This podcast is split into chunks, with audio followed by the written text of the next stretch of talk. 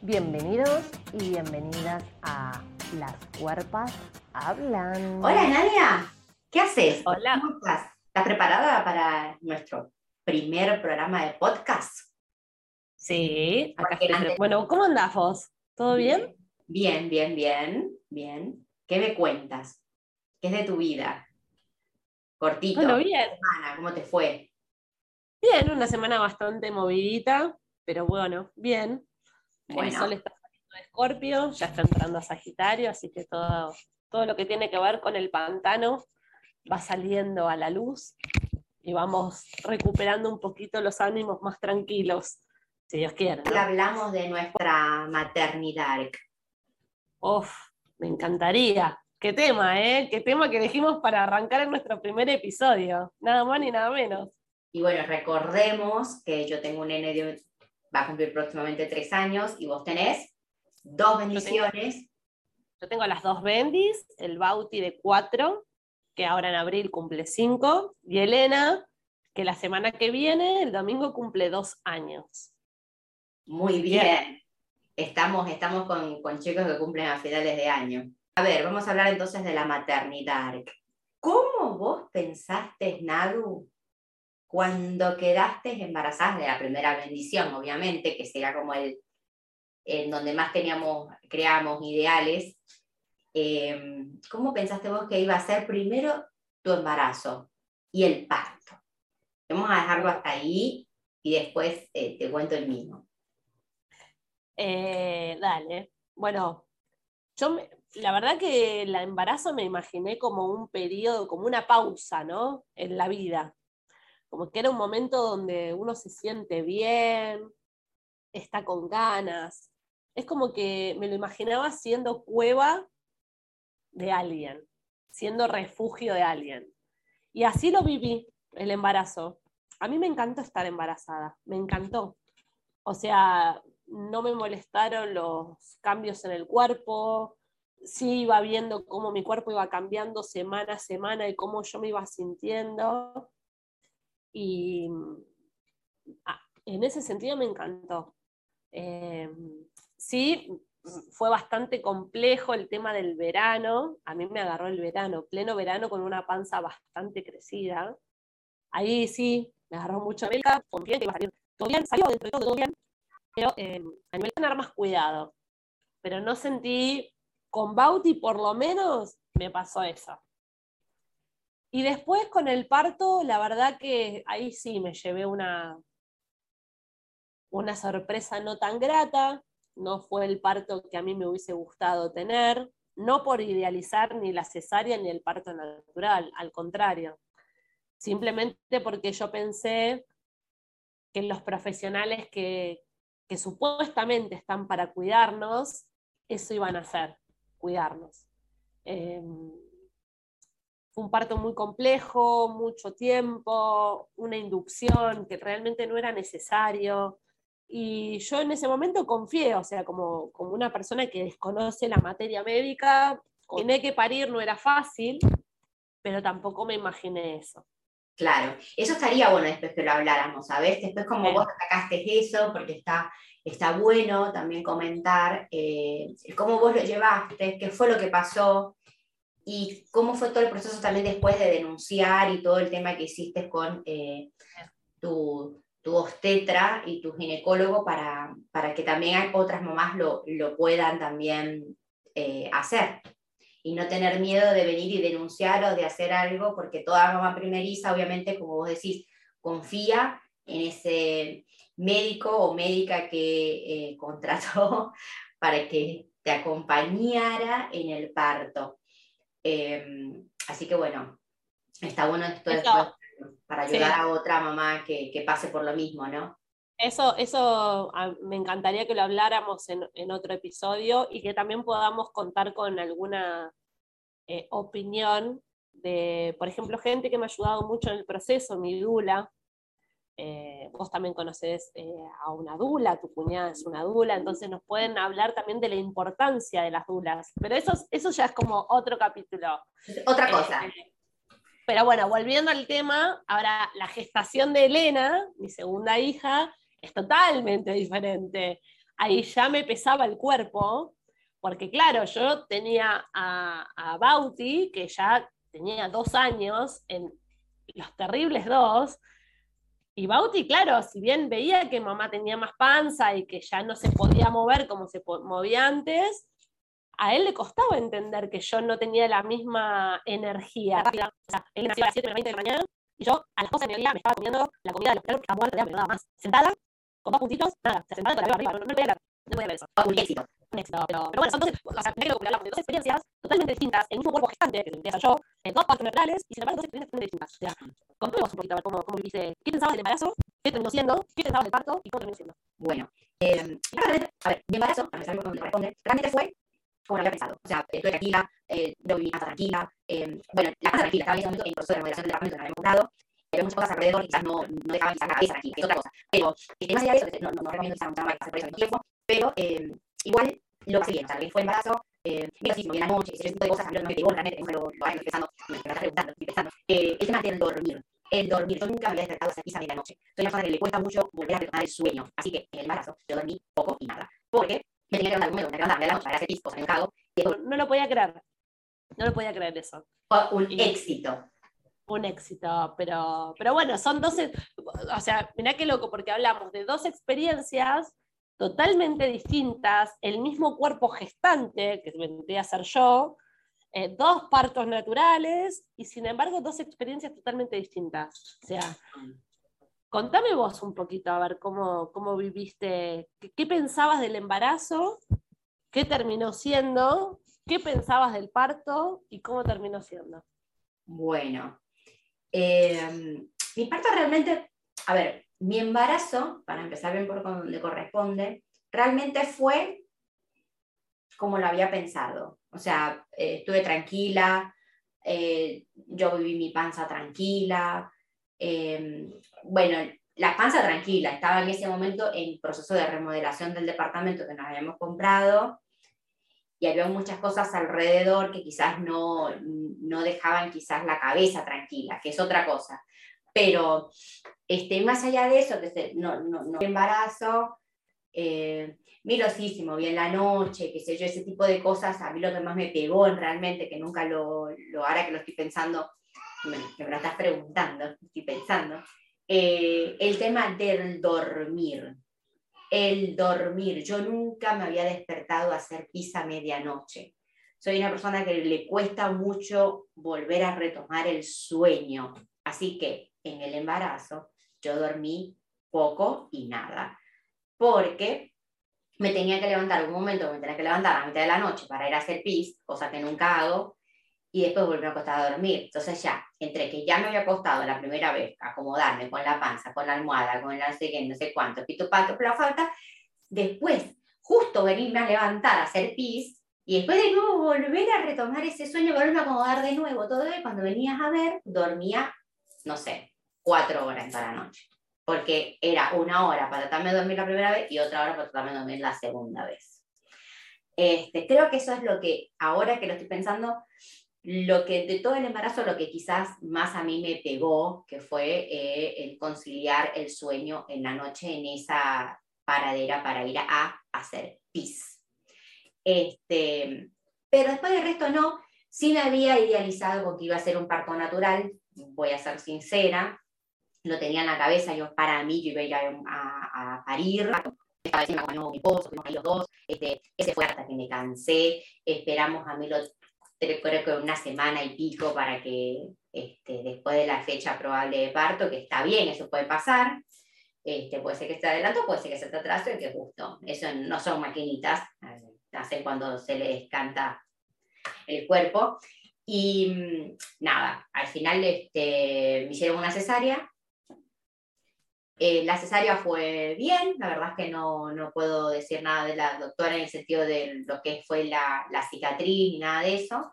Sí recuerdo que jodí mucho con el tema de la anestesia, porque claramente la primera vez que a mí me anestesiaron, me anestesiaban la mitad del cuerpo, entonces era muy feo, era muy raro no sentir la mitad del cuerpo. Era un tema, y todo, pero bueno, entonces realmente donde yo este, me hicieron algo, que me hicieron algo, eh, no, no, no, no, no, señora, discúlpeme, no puedo dejar pasar ese comentario, no puedo. Usted sí parió, usted pudo cesárea, usted parió un hijo que gestó en su vientre, y lo parió, discúlpeme. Era muy rara la sensación, era, era muy rara. Yo no te digo fea porque no era fea, era simplemente rara. Este, ¿No te sentías drogada? Drogada.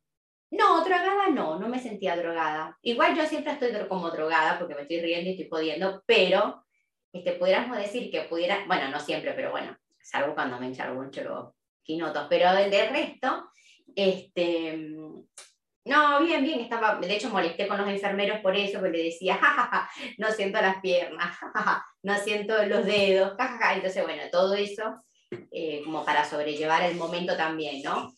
Eh, después, bueno, sí, el, proceso de recuperación. Eh, ¿Te ataron? Cuando nació Milo en la cesárea, ¿te tuvieron que atar o algo? No, no. No, no, no, no, no, no, no me ataron. El proceso de lo que es el momento del, del parto, en lo que fue la cesárea, estaba siempre me acompañó mi esposo, estuvimos ahí los dos.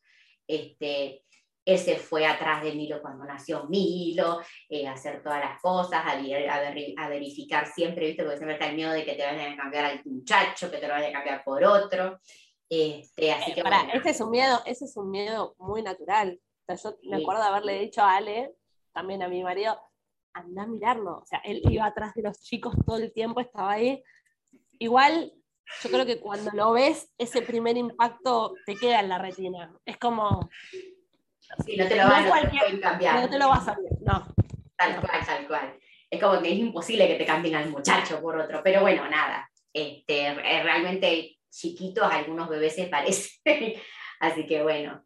Este, pero no, no, él nos fue bien, eh, obviamente la felicidad absoluta, después todo lo que era también el tema de dar, eh, la, amamantar la primera vez, eh, en mi caso, en lo particular, fue complicado porque no tenía pezón, entonces pusieron todo un tema, entonces, bueno, ¿y cómo hacíamos y todo? Eh, pero bueno, todo se pudo dar. Realmente en donde yo este, me hicieron la cesárea, porque no vamos a decir dónde parí, porque no parí. Eh, no, no, no, no, no, no, no, Señora, discúlpeme, no puedo dejar pasar ese comentario, no puedo. Usted sí parió. Usted tuvo una cesárea, usted parió un hijo que gestó en su vientre y lo parió. Discúlpenme. Bueno, bueno, pero para mí es como que parir era parir, parir, parir, parir. Parir vaginalmente. Parir vaginalmente. Yo parí por una cesárea. Ahí está. Eh, y eh, que tal vez mal lo de amamantar. Lo de amamantar también fue como otro shock, porque yo pensé que iba a ser más fácil. A pesar de que ya sabía que iba a ser difícil, porque ya había estudiado, no, porque ya había estudiado, porque sabía que la primera vez, entre que vos tenés que conocer tu cuerpo, el, el nene, todo, es un proceso de, em, de adaptación para ambos. Entonces, este, quizás no iba a ser una cosa que iba a ser muy fácil, como puede ser que sí, que hubiese sido re fácil. Pero bueno, no sabía cómo iba a ser, estaba esa expectativa. No pensé igual que fuera a ser tan difícil, este, pero bueno, se pudo, se pudo lograr en el primer día y en el, segundo día ya todo fluyó. este, así que bueno, bien, bien, bien, bien. La verdad es que bien. Em, pasamos fin de año, eso tampoco me lo hubiese imaginado. Pasamos fin de año en la habitación del hotel del hotel, no te digo, en la habitación del. Todo un hotel. Pará, pará.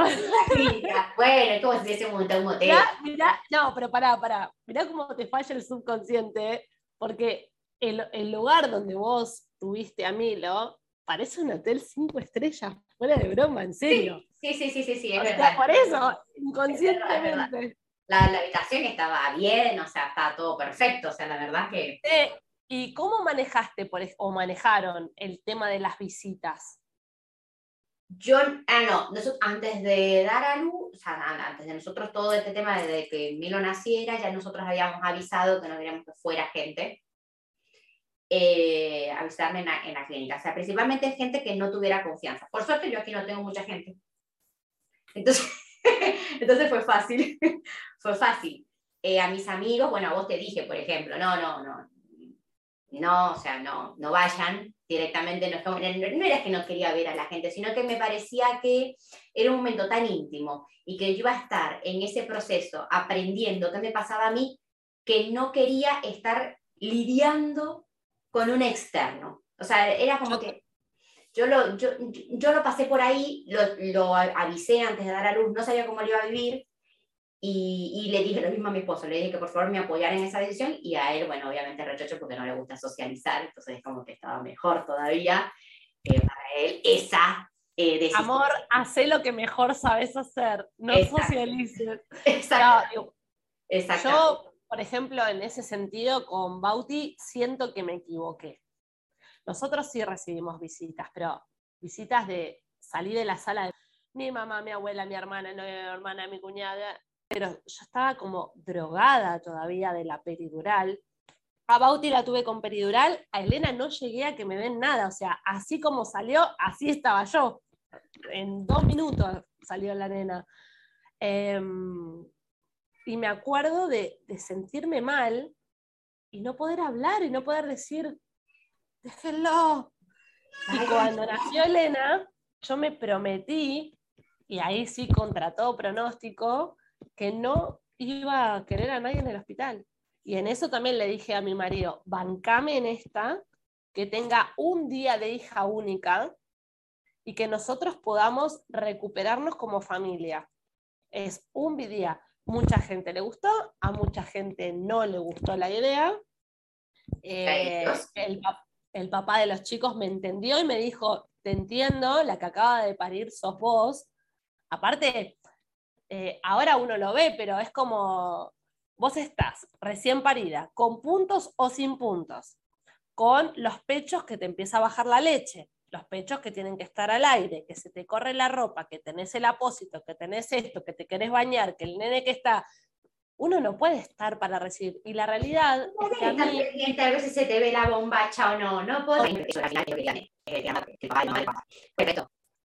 Lo que también me pasó, que no me pasó con Bauti en ese momento porque no me di cuenta, pero con Elena, discúlpenme, pero yo no quería que la toque nadie. No quería que la toquen. La única que la quería tocar era yo. Yo quería tocarla, tocarla todo el tiempo y que no la toquen. Eso es, normal, eso es normal, eso es normal. Pero con Bauti por ahí eso no me había pasado, porque él por ahí se quedaba más. Bueno, la recuperación con Bauti fue distinta, porque incluso cuando volví del hospital, yo no pude atender a Bauti por lo mal que me sentía y la infección que tuve. Entonces es como que sí o sí, él necesitaba ser cargado por otras personas, pero Elena no. Entonces es como que mm, la gente me miraba como diciendo, ¿me das? Y yo, no. No. Es malo. Claro, era como esa cosa de sentir tipo, em, no quiero que, no, sé, no, lo puedo explicar. es que no se puede explicar, no, no se puede explicar, porque es que no lo quieres compartir, porque entendés que todo el mundo está contento eh, de la vida que llegó y todo, pero realmente eso es un momento de, de, de mamá, de hijo y de papá. O sea, así en ese orden, de mamá, de hijo y de papá. O de, o de hermanito. O sea, apenas nació Elena, al otro día que vino Bauti, o sea, Elena nació el 28 de noviembre. Pero vos fíjate cómo lo estás diciendo, al otro día. O sea, por eso te digo, ese momento, o sea, el momento del parto, el día del parto, en ese momento es como que es muy, de, principalmente de la mamá y del bebé. Entonces es como, es muy sagrado. Todo el tiempo encima y, al otro día, pues yo te, lo que te decía esto de que no la agarren y todo eso, me duró un tiempito. Me habrá durado unos dos meses. ¿eh? No te digo que no la dejaba, pero era un esfuerzo para mí. Cuando me decía, ¿me la das? Bueno, y a los 10 minutos, ¿me la das?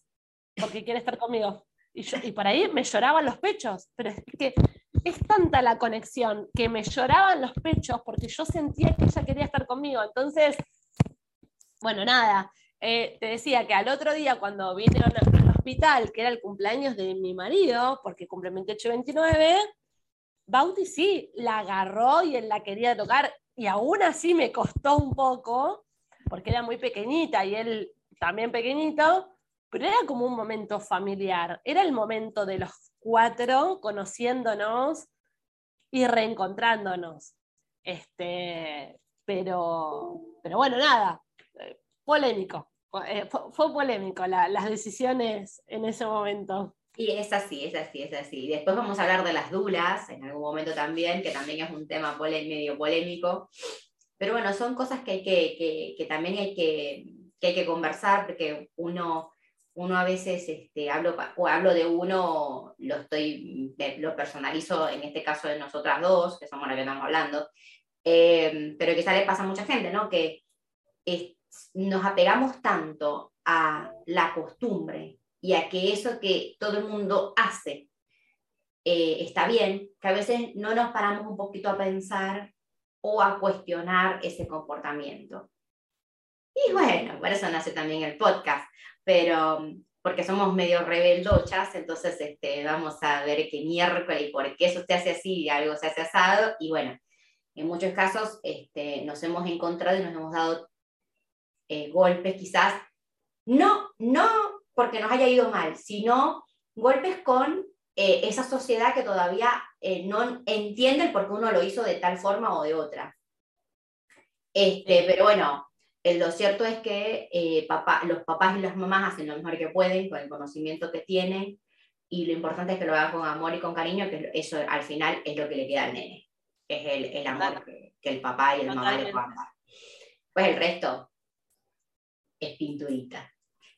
No, el, resto, el decorado se calla, pero es, es, muy difícil y a veces, retomo con la pregunta inicial, ¿qué es?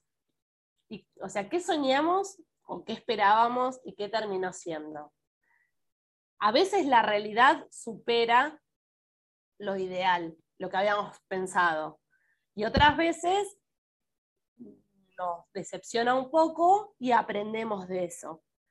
Em, yo creo que el tema de la maternidad o la maternidad, como la terminé bautizando, es un poco también contar el lado B para estar preparados. Yo creo que si a nosotros nos hubiesen dicho algunas cosas que nos podrían haber pasado, no digo que uno no hubiese sido madre, pero uno por ahí se para desde otro lugar. A mí me hubiese encantado que una amiga, una conocida o alguien me diga, mira, Ana, te puede pasar esto. Y yo decidir. O, no sé, por ejemplo, em, que alguien me diga, escúchate lo que te dice tu interior porque es tu interior el que va a mandar. Eso quizás al principio no me pasó, pero me pasó con Elena. Y aunque mi, cuerpo quería volver a lo conocido, eh, otro, en otro episodio les podemos, yo les puedo contar cómo fueron los dos nacimientos y lo que me pasó también con Elena. En un momento bisagra yo estaba un día común, que me fui a hacer un control obstétrico y el médico me quiso hacer tanto. Y yo le dije, bueno, dale. Cuando me miró yo tenía 6 centímetros de, de dilatación. Me faltaba más de una semana para la fecha probable de parto. Y me dijo, te pongo oxitocina y en una hora y media tienes a tu hija. O sea, yo soy la persona, una persona muy ansiosa. Y sin embargo, me escuché porque me recordé y me revibré en otros momentos en qué es lo que quiere mi hija. Mi hija no quiere nacer en ese momento, por algo es. No, voy a esperar. Y de ese día pasaron, pasó más de una semana para volver, eh, para llegar a que, a que él nazca. Entonces, Em, haber vivido una experiencia no tan linda me sirvió para aprender lo que no iba a querer, pero también luchando contra mi propio deseo, que eso también creo que es la maternidad.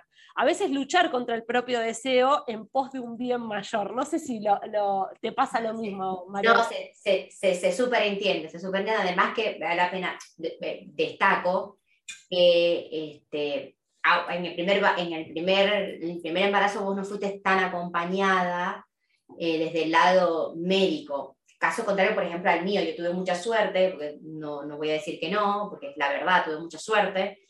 Eh, también del lado médico, en, donde me mandaron a mí, o donde nos mandaron a nosotros a hacer el curso con las parteras, las parteras eran muy claras y nos explicaron todo muy bien.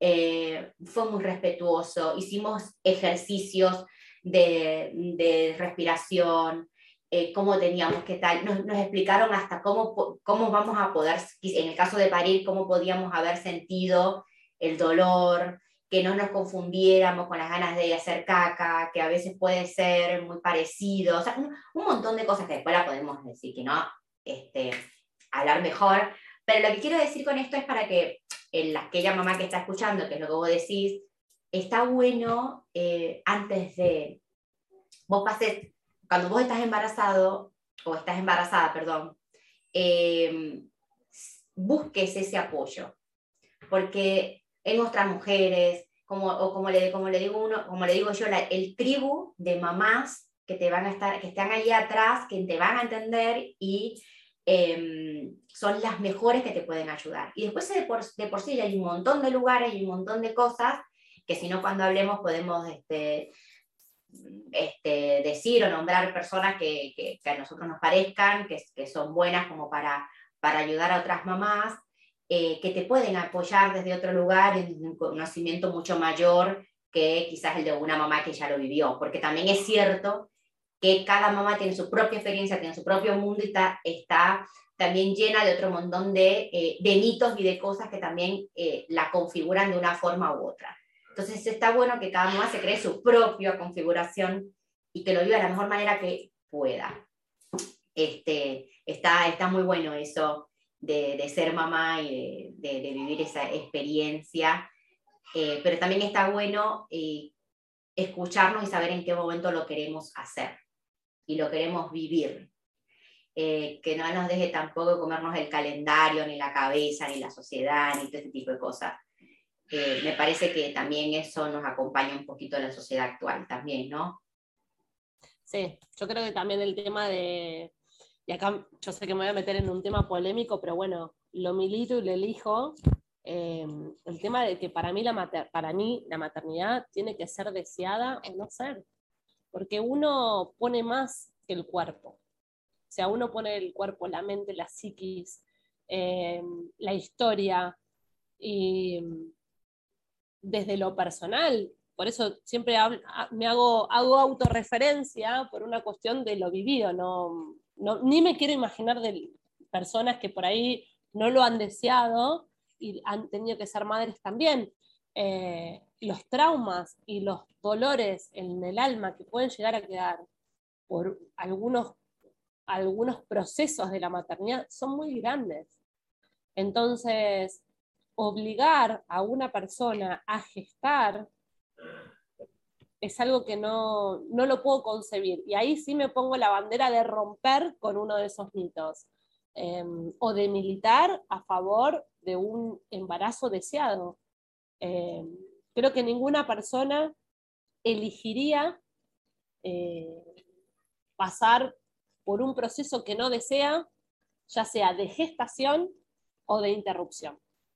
Entonces, eh, por eso me, resuena tanto el, bueno, entonces que, vaya y que qué va a hacer, va a ir, se lo va a sacar como todo. Y no, la verdad es que no, yo no creo que ninguna mujer diga, uy, ¿qué tenés que hacer hoy? No, mira, vos sabés que tengo una cita, este, se juegan fibras muy sensibles y, me parece que las mamás, las mujeres que tenemos ese valor agregado también en la gestación, eh, tenemos que tomarnos eh, o poder tener el espacio para tomarnos ese tiempito y decir, bueno, ¿realmente quiero ser mamá o realmente no quiero? Y soy una excelente tía, una excelente amiga, porque también es eso, es saber que tu vida no va a volver a ser la misma nunca más. Podrá ser mejor. tus prioridades cambian por completo.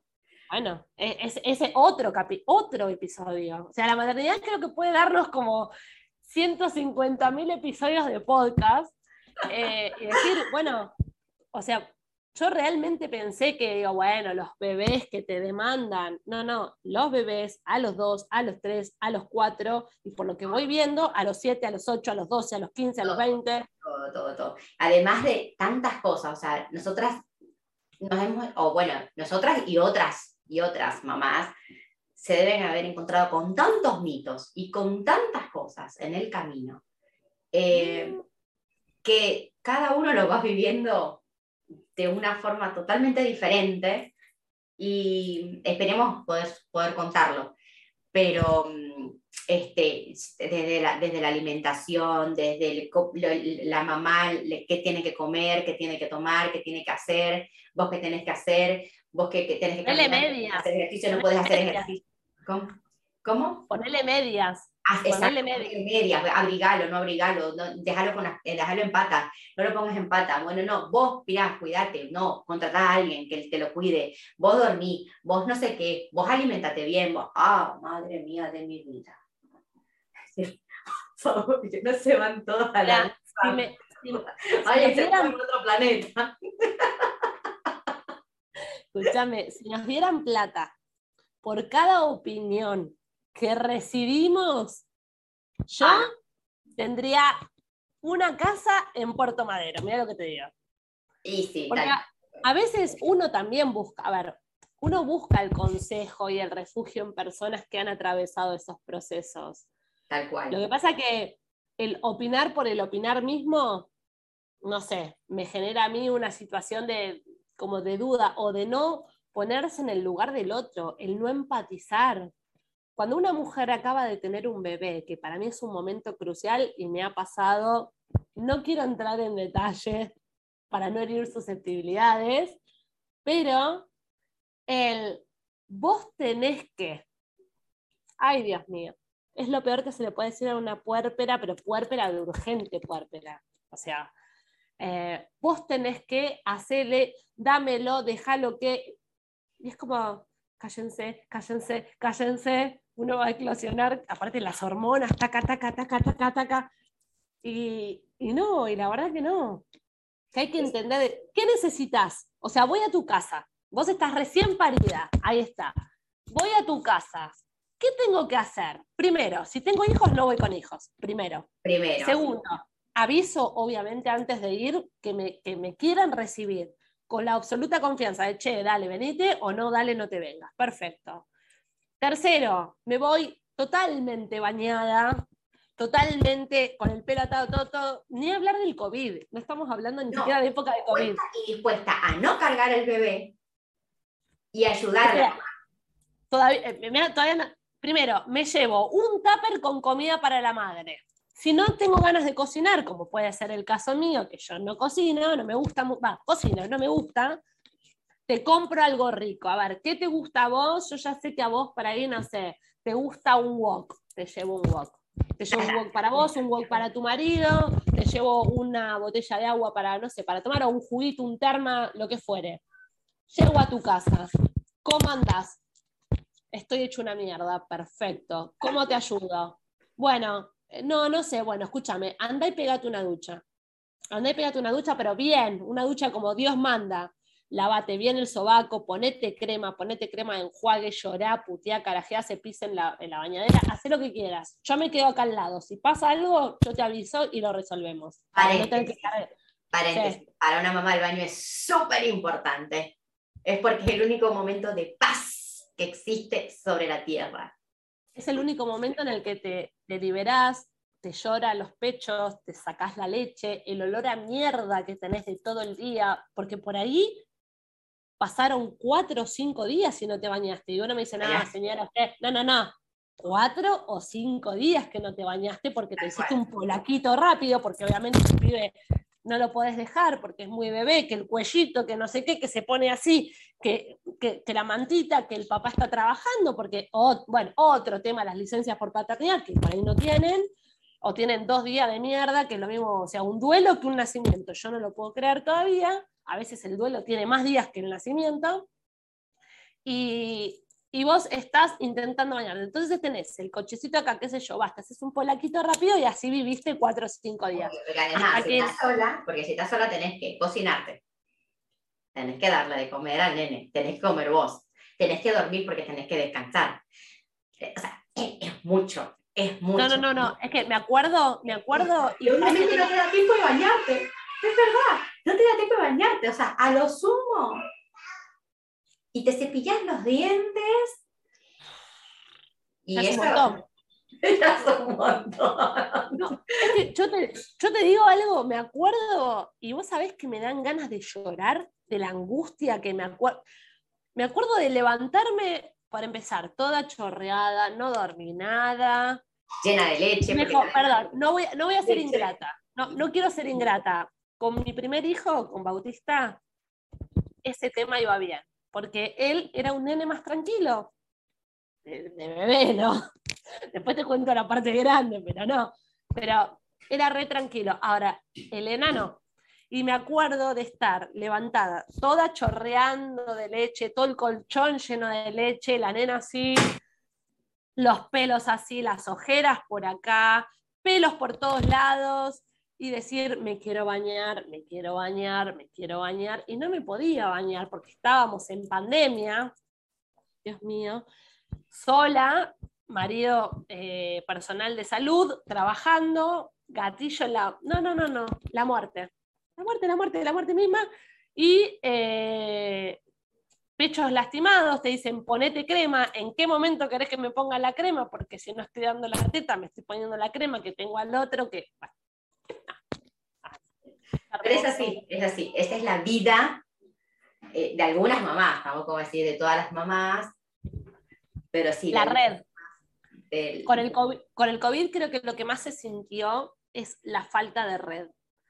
Sí. Porque me parece que pasa por ahí, por el, el encontrarnos solas, con bebés, con bebés recién nacidos, Em, en un contexto totalmente hostil, donde las tareas se triplican, y eso que yo no, tengo, no tenía a mi hijo en edad escolar obligatoria, con Zoom, con todo, porque no sé qué hubiese pasado. Pero que hubiese... dado un ataque, pero bueno, a muchas mamás le pudo, pudo haber pasado esto. Hay, hay un montón de mamás que yo creo que... Y hay muchas que les pasó esto de que no, no se bañaban, o sea... es normal, señora, sí. Señora, usted no es sucia, usted es puérpera. Es, normal, es normal. Lo entendemos, lo entendemos, está bien que no te bañes, está bien, está perfecto que huelas a culo. O a ah, eso sí. A leche, a culo, a, no sé, violín. A vómito, a vómito. A vómito. Ligado con vómito, ligado con vómito, exacto, con vómito, ligado con, no sé, con cuánto olor se les ocurra, además del olor a la crema. De del culo del bebé, del culo de las manos, de la crema de la mano como te pusiste, del antibacterial. Bueno, eso todo es válido. Todo es válido y es correcto. Importante. Ah, no, otra cosa. Eh, este, o bueno, que no te peinaste, qué sé yo. No, pero también. Yo me acuerdo que no me peinaba tampoco, sí, no me peiné tampoco. Entonces yo creo que. Seguro, María, bueno, vos no te peinabas ni aunque no, eras mamá.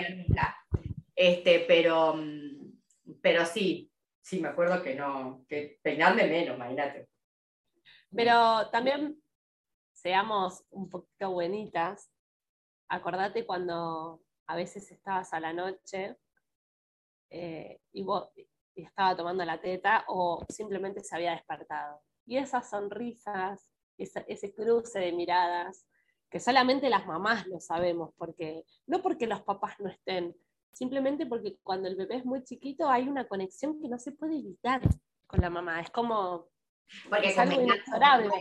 que si los papás convengamos en nuestro caso, o, y en mi caso muy particular también, es un papá súper presente. O sea, eh, no, nos podemos quejar, o sea, nos ayudaron un montón, eh, estuvieron súper. Hicieron de papás, no nos ayudaron. Hicieron de papás, hicieron de papás. Cuando yo digo nos ayudaron también es en el sentido de eh, quizás cosas que nunca habían hecho y ni se les había tampoco ocurrido a ellos que lo iban a hacer, como nos pasó a nosotras, eh, también lo hicieron. O sea, se, se, hicieron cargo, se hicieron cargo de lo que le corresponde. Eh, como la otra partecita de, de, de, de la familia que, que, que, se forma, ¿no?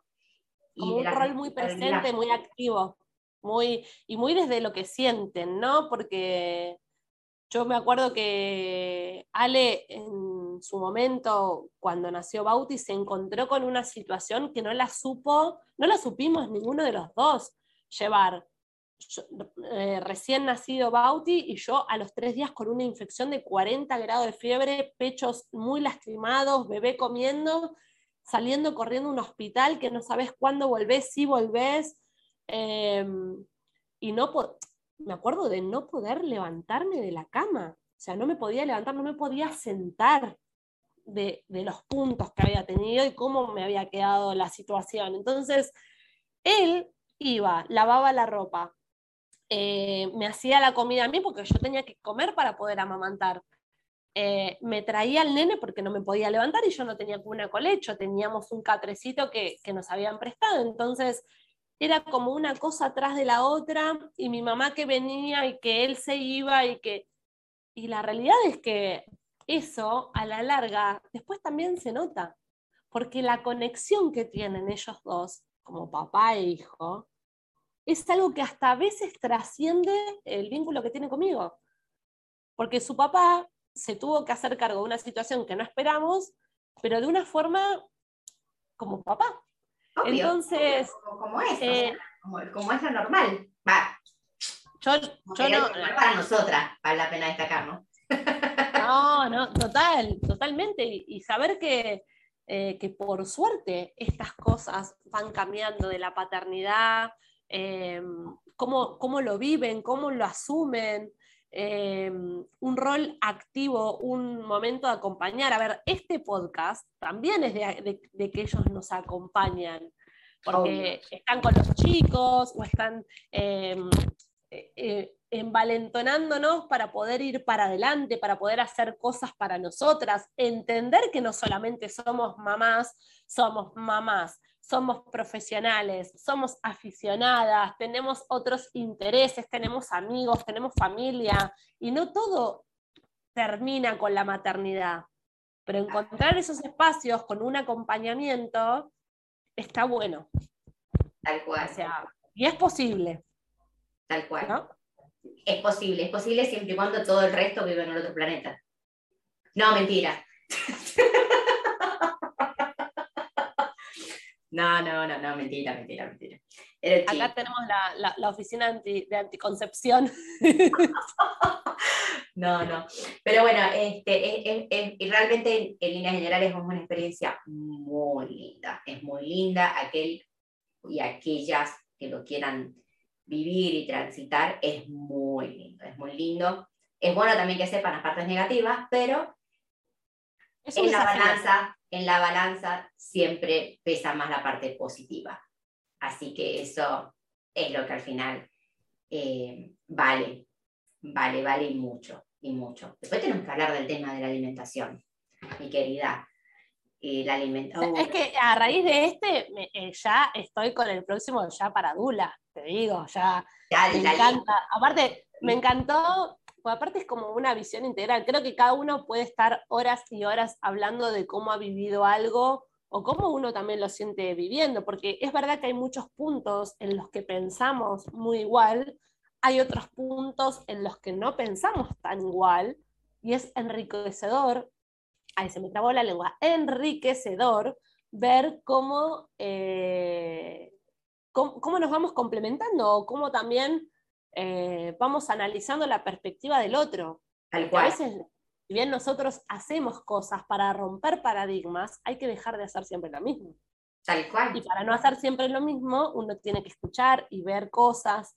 Entonces, es un poco también la idea. Es como una especie de terapia en vivo, ¿no? Digamos. Eh, tal cual, tal cual, tal cual. Además, también que vean cómo cada uno lo vivió o vive este, algunas experiencias desde su lugar y desde el conocimiento que tiene en ese momento. O sea, vos fíjate, o sea, vos recibiste un montón de gente cuando pariste el primer nene. Yo no recibí a nadie, tampoco yo no, no, no sabía cómo iba a ser mi experiencia, pero cada uno tomó decisiones en, en, en para las mismas situaciones, tomamos decisiones diferentes. A una le fue de una forma, a la otra le fue de otra. Eso no quiere decir que... estoy hablando de la misma persona, o sea, yo soy la misma persona y tomé dos decisiones diferentes a raíz, de lo que, a raíz de lo que pasó. Es como eh, la, experiencia, transformarse desde la experiencia o decir, bueno, me siento cómoda con esto, me quedo con esta parte que me, sirvió y me aportó. Y por ahí hay otras cosas con las que elijo no quedarme. Tal cual, tal cual. Y está bueno verlo porque es lo que vos decís, o sea, vos, la misma persona, vivió una experiencia y después vivió otra totalmente distinta. Eh, yo no creo que vaya a poder contar dos experiencias, se los digo ya desde ahora. Pero, pero en el caso de Nadu, eh, sí, eh, y, que puedan ver y que puedan comparar y que realmente, oye, si necesitan de una tribu, bueno, escuchen el podcast, y si no, escríbanos también. pero mm, estamos, o sea, lo importante es que sepan que hay muchas mamás que están y que están dispuestas también a ayudar a otras mamás y que hay un montón de cosas y un montón de redes, un montón de, herramientas ahora, por suerte, que nos pueden ayudar. Entonces está bueno también tener eso y que no, y evitar que pasen experiencias como la del primer embarazo de Nadu, por ejemplo. Entonces está, está, está bueno tenerlo porque, y tomarlo en cuenta. Insisto, no va a haber. siempre, hay, hay una frase que me quedó dando vuelta y que la uso mucho, porque realmente lo creo. Nadie se salva solo. O sea, para salvarnos necesitamos una red y esa red se compone de personas. Personas femeninas, personas masculinas, familia, amigos, conocidos, parientes, eh, con A, con E, con O, con lo que fuere, pero gente que está y que realmente nos, nos el alma. Entonces, eh, después de haber vivido también una pandemia que nos alejó tanto de, personas que nosotros hubiésemos querido que estén al lado nuestro, eh, reconocer la importancia de, no quedarse solo y de no quedarse con dudas, de poder eh, dejarse contener. Eso también es, es algo de la maternidad, es reconocer que uno lo puede hacer bien y lo puede hacer mal una y mil veces pero con amor y con red se soluciona. Tal cual, tal cual, tal cual, tal cual. Somos seres humanos, no robots. Ah, esa es la tuya. Somos seres humanos, robots. Este, para todos, para todos. Now, ¿te copa? ¿Te copa terminar? ¿Te copa terminar con una carta así al azar?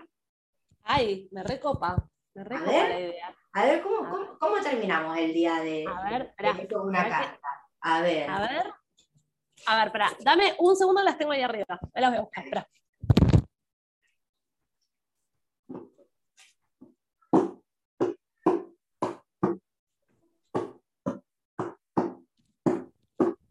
Me agarraste así, este. Sí, todo. Nada, digamos, ¿eh? así primero lo que voy a aclarar es que hoy es 22 de noviembre, el sol acaba de entrar en Sagitario. Venimos de una temporada de Escorpio muy fuerte, pero muy fuerte porque hubo luna llena, eclipse, y el eclipse es un, es un momento energético muy, pero muy fuerte. Yo pensé que la venía pasando bien, bueno, algunos sucesos me desestabilizaron, pero bueno, a lo que voy es a tranquilo, pongamos el cuerpo relajado porque se, vino. Y ahora llega Saji que nos saca de ahí del pantano. Ok, o sea que decir, nos invita a hacer una introspección, a que pensemos. Eh, a ver, el, eclipse se dio en. El eclipse se dio la luna llena en Tauro, ¿no? En un eje Tauro-Escorpio. En el zodíaco, el mandala tiene una forma circular. Entonces, cada signo se corresponde con su opuesto complementario. Es como si fueran dos caras de una misma moneda, con dos energías y vibraciones diferentes, pero con la misma, con la misma fuerza. Entonces el eje, el eje Tauro-Escorpio de lo que habla es uno de la transformación, Escorpio es como el as de la transformación, de la depuración, de, ir al lodo y quedarse ahí para resurgir, ¿no? Resurgir con Sagitario. Okay. Y Tauro nos habla de lo que es la acumulación. Tauro se simboliza con el toro. El toro es un animal de masa grande, un, un animal que contempla, que rumea, que es como que piensa, pero vive muy en la naturaleza, en, registrar y canalizar todo lo que pasa a su alrededor. Es una estructura muy fija en cuanto a lo material. Lo material es lo corpóreo, lo que puedo percibir a través del tacto, em, a los recursos, cuáles son mis recursos, mi recurso corporal, mis recursos económicos, cómo gano yo el dinero, me hace feliz la manera en la que gano dinero, necesito más dinero, acumulo bien el dinero o lo despilfarro. Bueno, ahí tenemos las distintas vibraciones. Entonces este eclipse, esta luna llena, se dio en Tauro, a lo que nos invita es a plantearnos un montón de, cuestiones en esta materia, ¿no?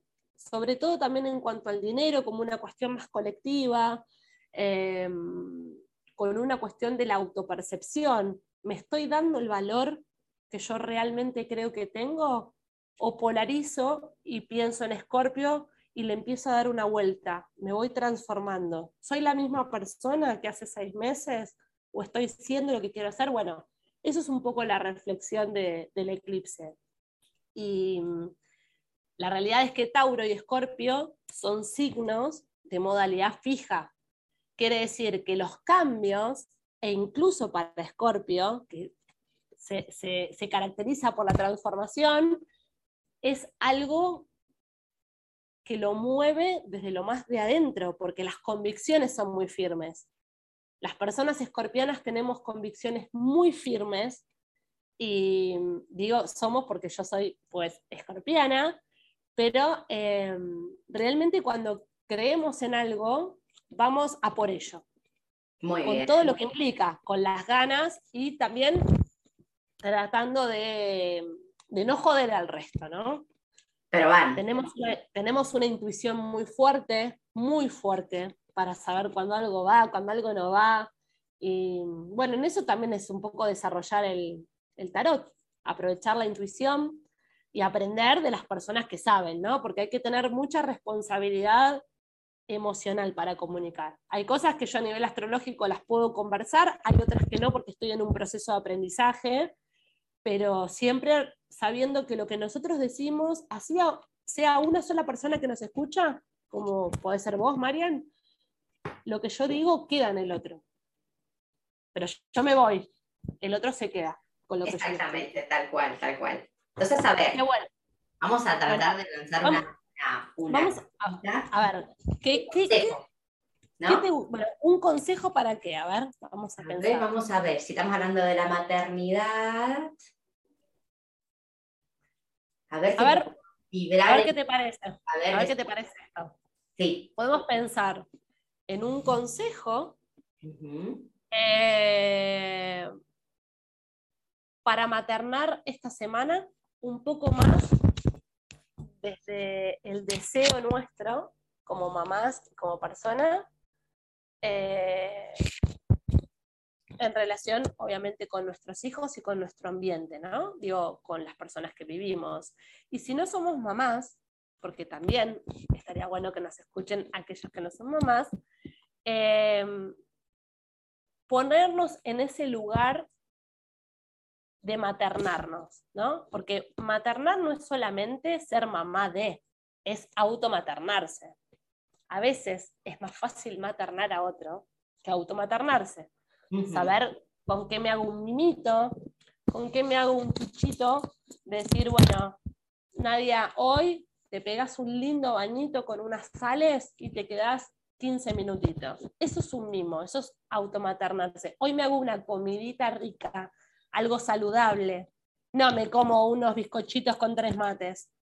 Entonces, a lo que yo invitaría eh, con esta carta es a un consejo con respecto a la maternidad en todos los sentidos, con los hijos, con la familia, automaternarse. ¿Qué puedo hacer yo para sentirme en armonía con este concepto? ¿Vamos? Vamos.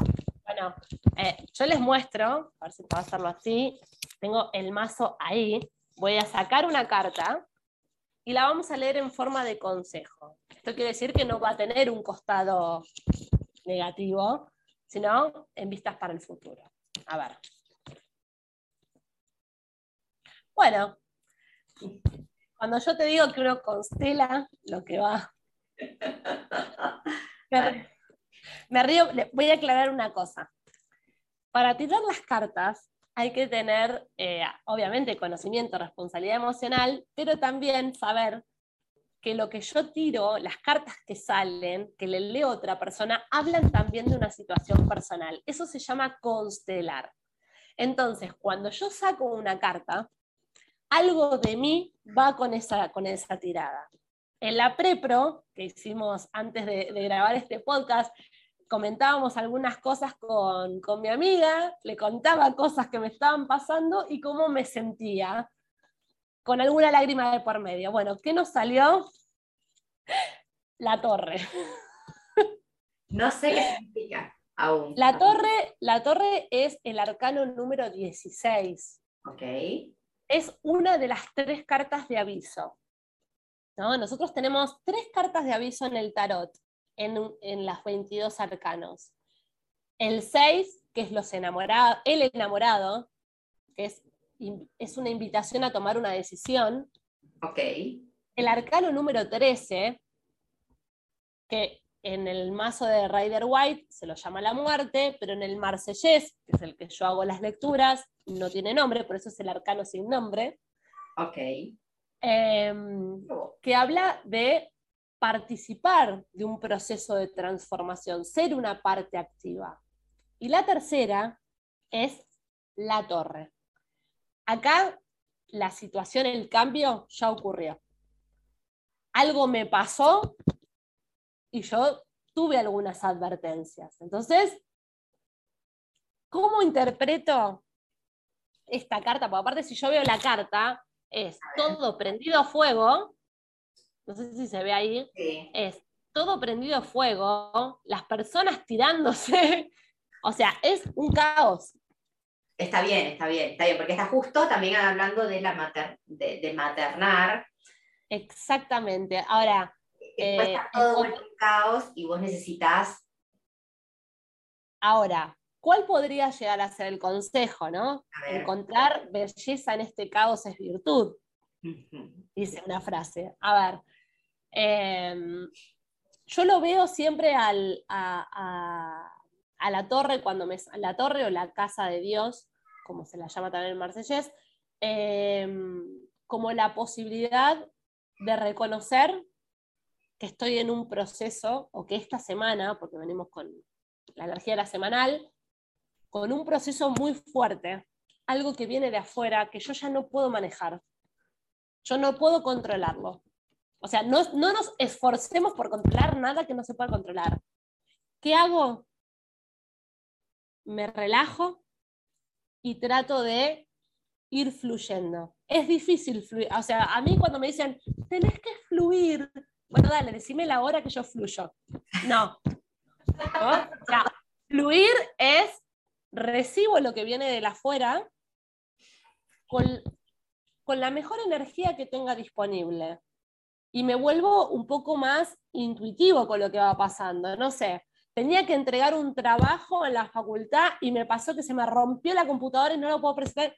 Perfecto, bueno, armemos un plan B, mándatelo por mail, anda, o sea, en cosas que realmente sean importantes, donde nos podamos encontrar con algún problema, tratar de tener como un plan B. Y ante cualquier cosa, tenerlo como, eh, como algo más fluido, pero se viene una semana compleja. Discúlpenme, no es lo que pensaba decirles. Parece, pero... parece, que el consejo, parece que el consejo viene dado por también, también por lo que veníamos hablando del tema de los astros. O sea, en conclusión es, nosotros, eh, los seres humanos que hoy por hoy eh, a veces sufrimos también hasta mucha falta de empatía por el otro y hasta por uno mismo, que es lo que estamos hablando de maternar, eh, nos coloquemos a pensar un poquito. Este, aquí nuestra experta, que obviamente no soy yo, eh, nos está invitando también a través de su carta, nos está diciendo, epa, stop, tómalo con calma, hacelo con calma, pensalo, querete, date un mimito, entendé la situación y no quieras controlar todo, que no se puede. Entonces, Entendé que hay cosas que no dependen de vos y déjalo ir, y aquello que dependa de vos, pues hacelo. Estás en el momento para hacerlo. Ah, me encantó el coso. No, a mí también me encantó. Aparte, la frase de hacemos lo que podemos con lo que tenemos. La torre es necesaria a veces, porque uno se la pasa haciendo malabares para sostener estructuras que a veces está bien que se rompan. Si no se hubiesen roto determinadas estructuras, no tendríamos avances como tenemos hoy en día. Entonces, em, más que nada en el concepto de maternar y en, lo que representa, representa maternarnos. Rompamos con algunas de estas estructuras y permitamos que se rompan las estructuras para, para que salga lo genuino, porque después de la torre queda todo hecho una mierda. Pero ¿sabes qué? Después de esa mierda surge algo. Y eso es lo, e, e, ese es el fruto lindo de la torre. cuando viene, el, claro, cuando viene después em, la carta que sigue, el arcano que sigue, es la estrella. Entonces, la estrella es lo que yo tengo para dar al mundo, totalmente natural y totalmente genuino. Yo no tengo que hacer un esfuerzo por dar nada. La estrella se vuelca al océano de forma natural, porque ya... La planta de Wally. ¿Eh? Es la planta de Wally.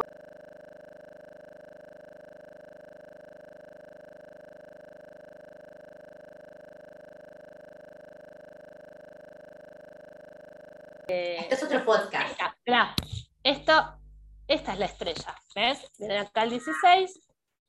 Cuando hablamos de qué viene también, es esto es brindarme al mundo. Entonces, después de este caos, señora, señor, señores, quédese tranquilo que... Algo va a florecer, como la planta de Wally. Vete la planta. ¿De qué digo? Vete la película, Wally. Ah, vete la planta, bueno, dale. vete a la planta, tía. No, no, no, no, no, no. Este, está muy bonito eso, está muy bonito. O sea, que nos invita, nos invita también a ir a conectar en el camino del renacimiento. Me parece, ¿no?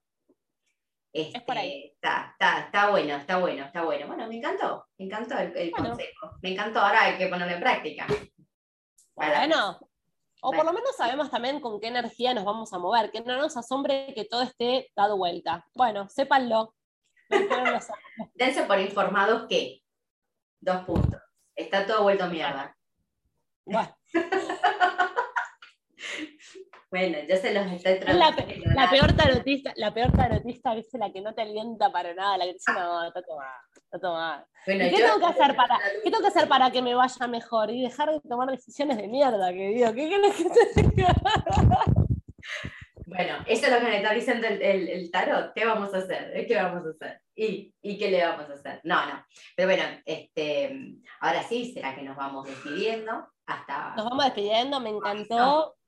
Me encantó. Sepan, les quiero decir que esto es una parte de una constelación, en el sentido de lo que me está pasando a mí repercute en, en, en las energías cuando tiramos las cartas, así que habla más de mí que, del resto. Pero muchas personas pueden estar igual y le pueden, resonar, le puede resonar todas esas palabras porque, bueno, eh, a muchas personas que quizás tengan en su cabeza todo un caos y todos los muebles patas para arriba y bueno, un desastre. los invitamos a, le... remodelar. ¿Qué les voy a pedir a todos los que escuchan el podcast? Si quieren escribirnos, a ver si esta energía les resuena. Vos también después me haces una devolución, amiga. bien. A ver qué sentís, porque siempre puede pasar que a la gente no le resuene la energía y está perfecto, y para eso uno vuelve a barajar y vuelve a dar de nuevo. Yo en este momento no tengo la posibilidad de hacer un feedback energético, eh, pero a mí sí siempre me ayuda. Mira, nada, me pasó tal cosa, tendrá que ver o no con la torre, o vengo en una y lo estoy resolviendo de esta manera, pero por lo menos lo reconozco. Bueno, todo eso nos pueden escribir a cuerpashablan.com hermosa, eh, me decís Nadia y pareces mi madre retándome. Eh, Ay, Marian Isabel. Nadu. Ahí está, Nadu. Bueno, Marijet, eh, me encantó hablar con vos, me, me encanta hablar con vos, es, es algo hermoso sentir que estamos cerca y estamos ah, cada uno en su casa. Te quiero un montón y bueno, que tengamos una hermosa semana. Sí, señor. Escriben y bueno, y si necesitan también información desde el lugar de, de nuestro conocimiento o información de personas que conocemos que le puedan dar una mano desde el lado más profesional, obviamente con mucho gusto. Así que Y bueno, si alguna, ah, y si alguna cuerpa, cuerpo, cuerpe, quiere alguna sesión de tarot, me escriben y coordinamos. Bueno, besito. nos vemos. Chao, nos vemos. Chau, chao. Chao, chao.